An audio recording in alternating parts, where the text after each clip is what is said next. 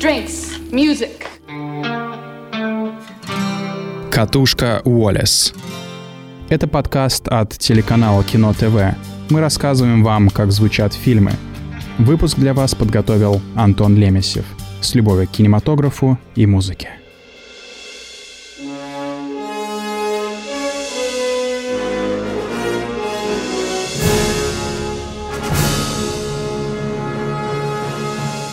Народно любимая трилогия «Назад в будущее» настолько прочно вплелась в культурный код, что без нее сложно представить кино 80-х и 90-х.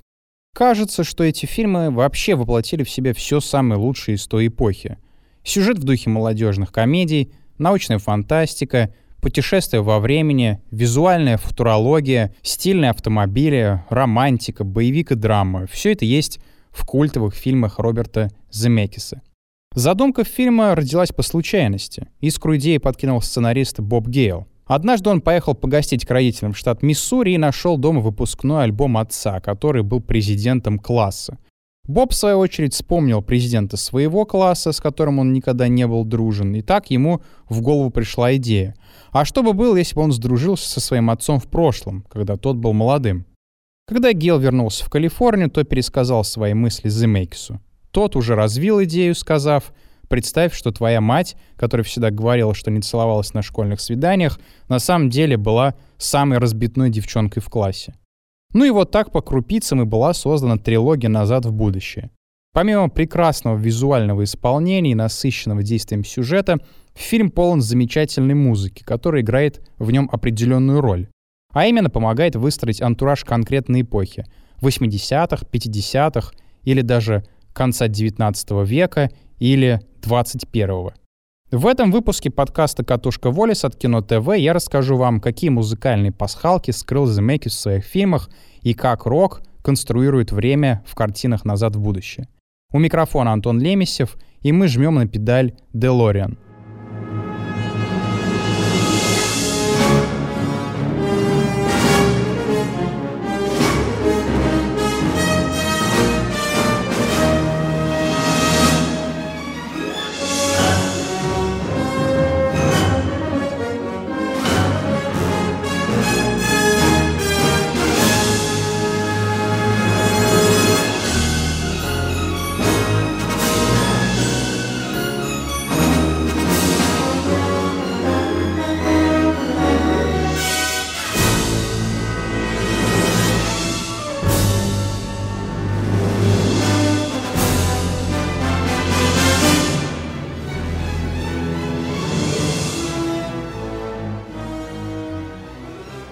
Сюжет первой части «Назад в будущее» поначалу происходит здесь и сейчас, а именно в 1985 году.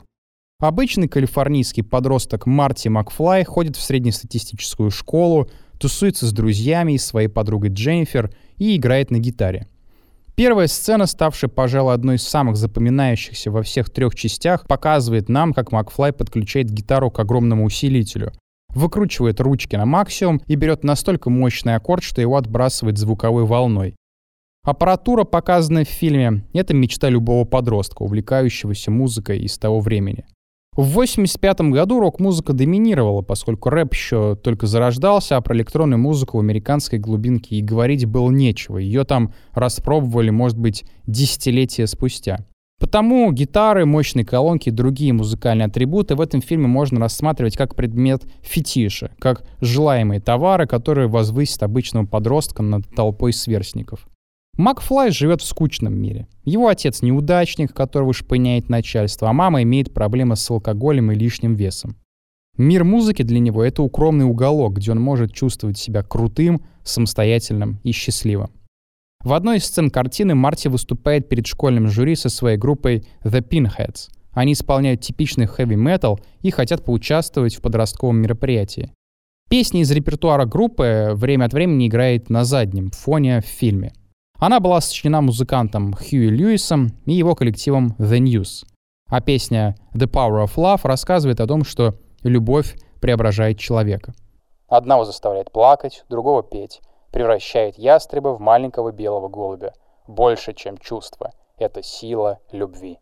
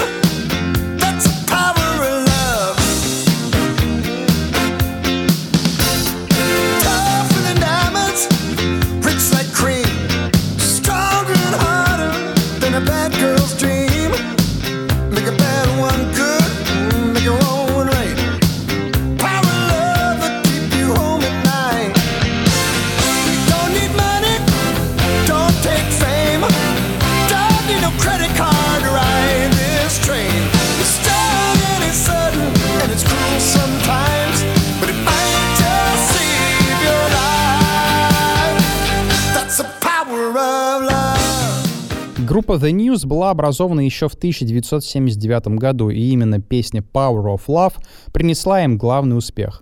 Она была номинирована на Оскар и попала в топ-чарты. В конце фильма также звучит песня этой группы, она называется Back in Time. Жанрово ее можно охарактеризовать как фанк-рок. Такой жанр стал особенно популярен в первой половине 80-х, когда рок-музыка постепенно начала сращиваться с различной афроамериканской музыкой.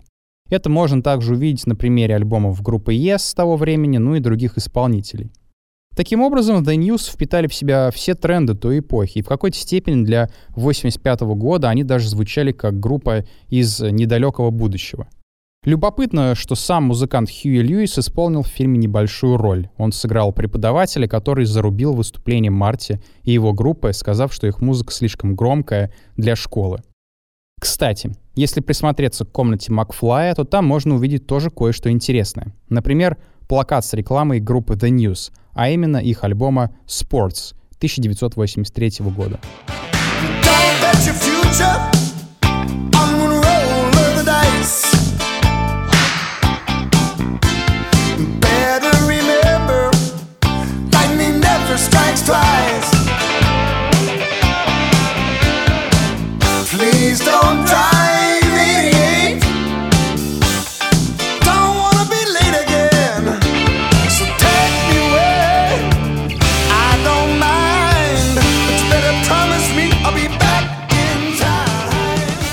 Когда Макфлай перемещается в прошлое, в 1955 год, то там он всеми силами пытается помочь своему отцу добиться сердца его матери.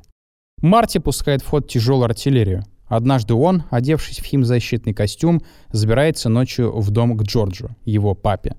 Марти надевает тому на голову наушники и врубает на портативном плеере трек Эдди Ван Хальна, гитариста виртуоза, который, к сожалению, не так давно скончался. Жуткие звуки запилов на электрогитаре мгновенно пробуждают Джорджа, и тот испытывает шок, так как в 1955 году подобные звуки можно было услышать разве что только на заводе или где-нибудь на электроподстанции. Любопытно, что авторы фильма долгое время не могли добиться разрешения на использование музыки группы Ван Хален. Однако им удалось достичь компромисса. Режиссер уговорил Ван Хальна дать добро на упоминание его имени в фильме, и, как поговаривают, гитарист даже дал авторам фильма кусок своей демозаписи, который никогда официально не издавался.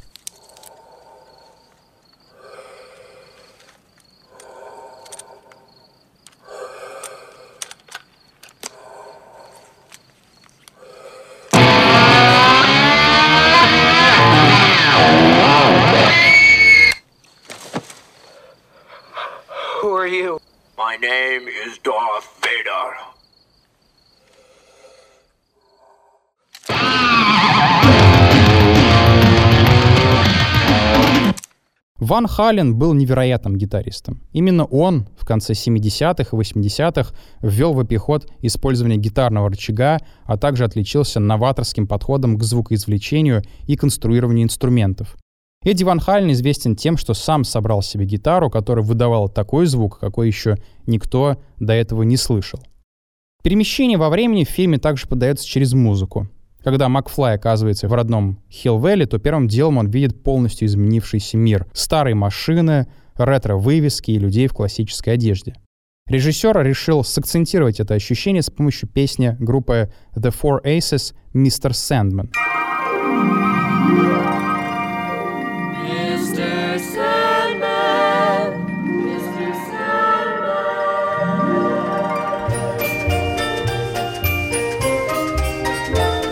Mr. Sandman, bring me a dream. Make her complexion like peaches and cream. Give her two lips like roses and clover. Then tell me that my lonesome nights are over. Песня эта имеет большую историю, наверняка вы ее до этого уже слышали. И вот теперь, спустя полвека после ее выхода, ее даже можно называть народной. Ну а изначально «Мистер Сэндман» была записана певцом Пэтом Баллардом в 1954 году. В ней рассказывается о том, как одинокая девушка просит песочного человека внушить ей сны о каком-нибудь красавчике. Вообще же, песочный человек — это фольклорный персонаж из Западной Европы. Согласно поверьям, он сыплет заигравшимся допоздна детям в глаза волшебный песок и тем самым заставляет их засыпать. Но если мы вспомним песню группы Металлика, то там песочный человек предстает уже не в таком волшебном виде, как в той же песне The Four Aces. Авторы фильма подбирали саундтрек щепетильно, чтобы максимально уловить дух той эпохи, когда рок-музыка еще не была никому известна, а на радиостанциях преобладали песни различных мужских, женских, ну или смешанных поп-групп, которые исполняли спокойную и воздушную музыку счастливого поколения бэйби-бумеров. Это время пришлось на послевоенный период США, тогда страна находилась на небывалом подъеме, ну а средний класс постоянно пополнялся новыми и новыми семьями. И вот, например, в кафе, где Джордж Макфлай приглашает Лоррейн на танцы, играет песня «The Wallflower» «Dance with Me Henry» группы The Peaches. Эта песня впервые прозвучала на радиостанциях именно в 1955 году, и вот с нее пошла в гору карьера афроамериканской исполнительницы соула и ритм-блюза и рок-н-ролла Эты Джеймс. Hey, baby, what do I have to do? to make you love me too. You got to roll with me, Henry. All right, baby. Roll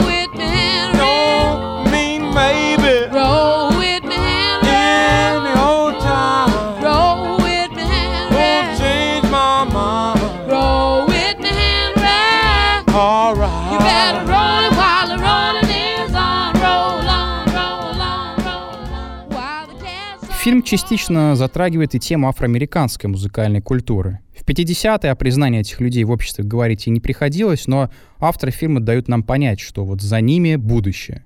Не только в музыкальном, но даже и в политическом плане. Это, например, касается Голди Уилсона, уборщика кафе, который потом стал мэром города. Ключевой эпизод фильма — это, конечно же, сцена на школьном балу, где Макфлай играет на сцене на красной гитаре Гибсон. Первым номером их группа исполняет кавер на сладкоголосую песню Earth Angel, Will You Be Mine, ритм блюзовой группы The Penguins. Yeah, well, look, Marvin, Marvin, you gotta play. See, that's where they kiss for the first time on the dance floor. And if there's no music, they can't dance. If they can't dance, they can't kiss. If they can't kiss, they can't fall in love, and I'm history. Hey, man, the dance is over. Unless uh, you know somebody else that can play the guitar.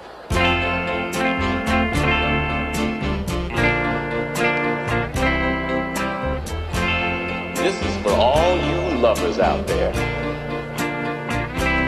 Earth angel, earth angel, will you be mine? My darling dear, love you. George, aren't you gonna kiss me? I, I don't know.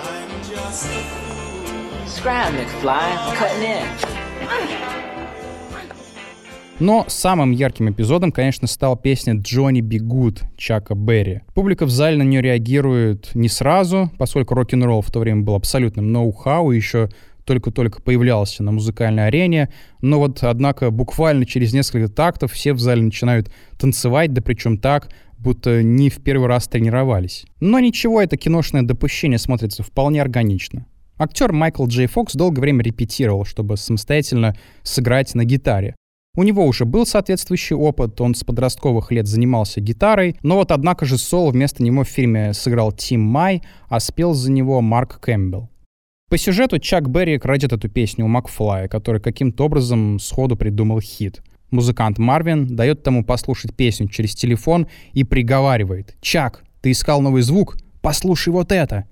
Разумеется, никакого брата у Чака Берри не было, и никто ему идею это не подсказывал, но вот этот киноход все равно получился забавным. Э, к слову сказать, песня эта и правда впервые была записана в 1955 году, но вышел на сингле в 1958, и вот уже тогда стала абсолютным хитом и вообще практически номер один песни за всю историю жанра рок-н-ролл. Right, uh,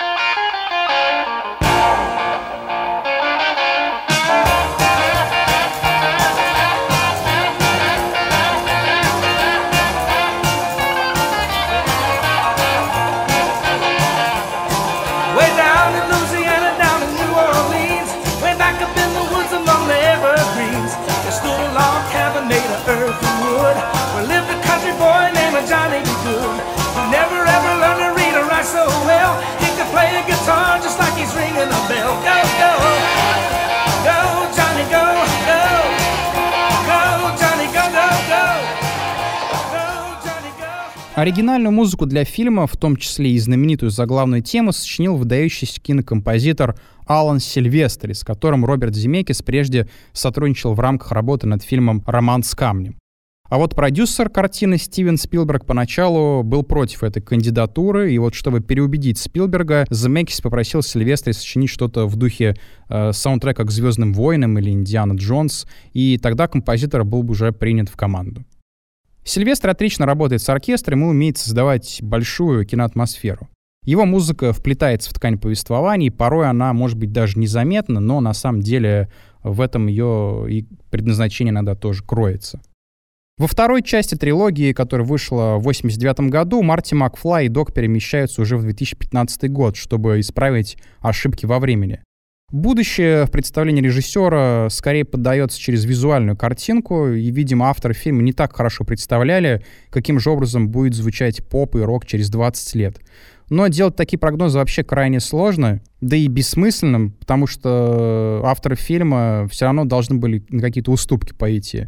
И вот некоторые музыкальные темы были заимствованы из первой части. Это, например, касается музыки Алны Сильвестри. Ну а другие музыкальные жанры были как бы перенесены из 89 года прямиком в 2015 год, чтобы просто лишний раз не мучиться.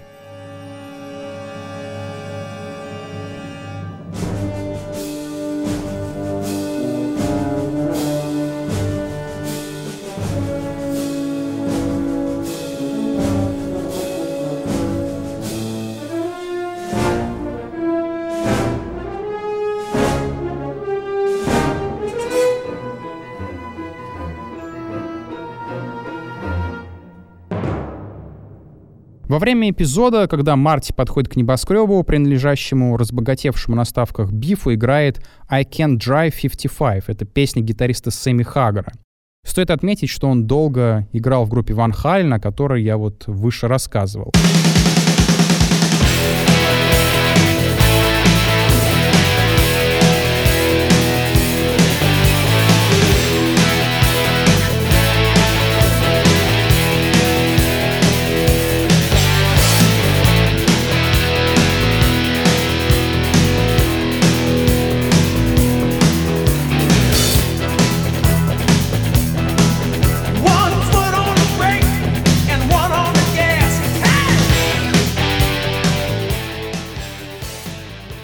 Режиссер и его команда сочли, что именно таким саундтреком можно сопровождать жестокое будущее, где социальное расслоение достигло небывалого уровня, а современные технологии напрочь перекроили жизнь американцев.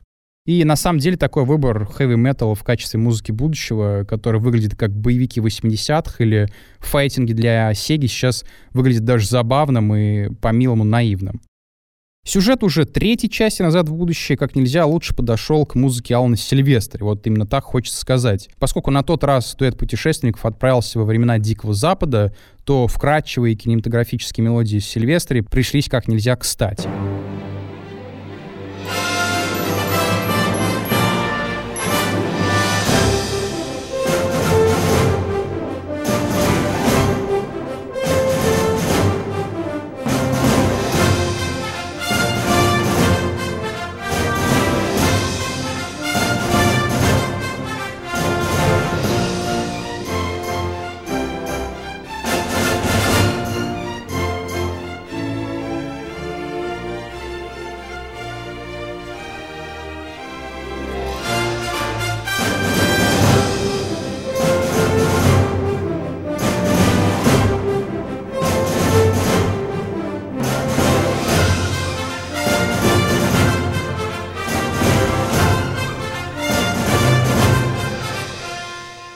Музыка Сильвестри была выполнена в духе классических вестерновых саундтреков 50-х и 60-х, где есть место пышным оркестровкам, мощной духовой секции и мелодичным струнным.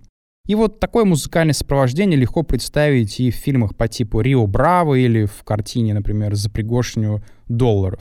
Однако же авторы фильма все же включили в эстетику Дикого Запада и некоторые пасхалки уже из современности.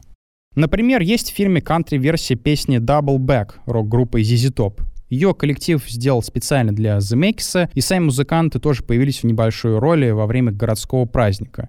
Они там играют на сцене, и при этом, что крайне необычно для группы, не носят свои фирменные солнцезащитные очки.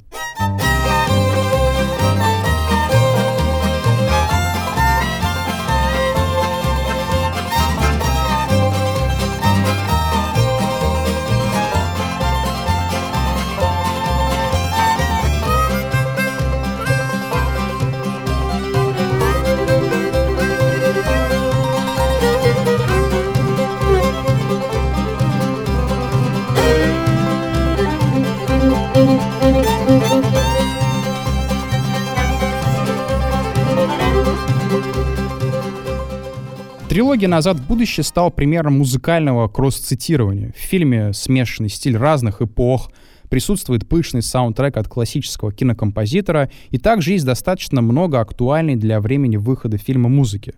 Сейчас эти картины напоминают музей, где запечатлены под стеклом рок-н-ролл, хэви-метал и классическая музыка. И при всем при этом это далеко не самый скучный музей, куда детей гонят в добровольно-принудительном порядке. Это тот мир, куда ты время от времени хочешь вернуться сам. Это был выпуск подкаста Кино ТВ «Катушка Волес». Слушайте нас на Яндекс Музыке, в соцсети ВКонтакте, в Apple Podcasts и на других удобных для вас площадках. До новых встреч!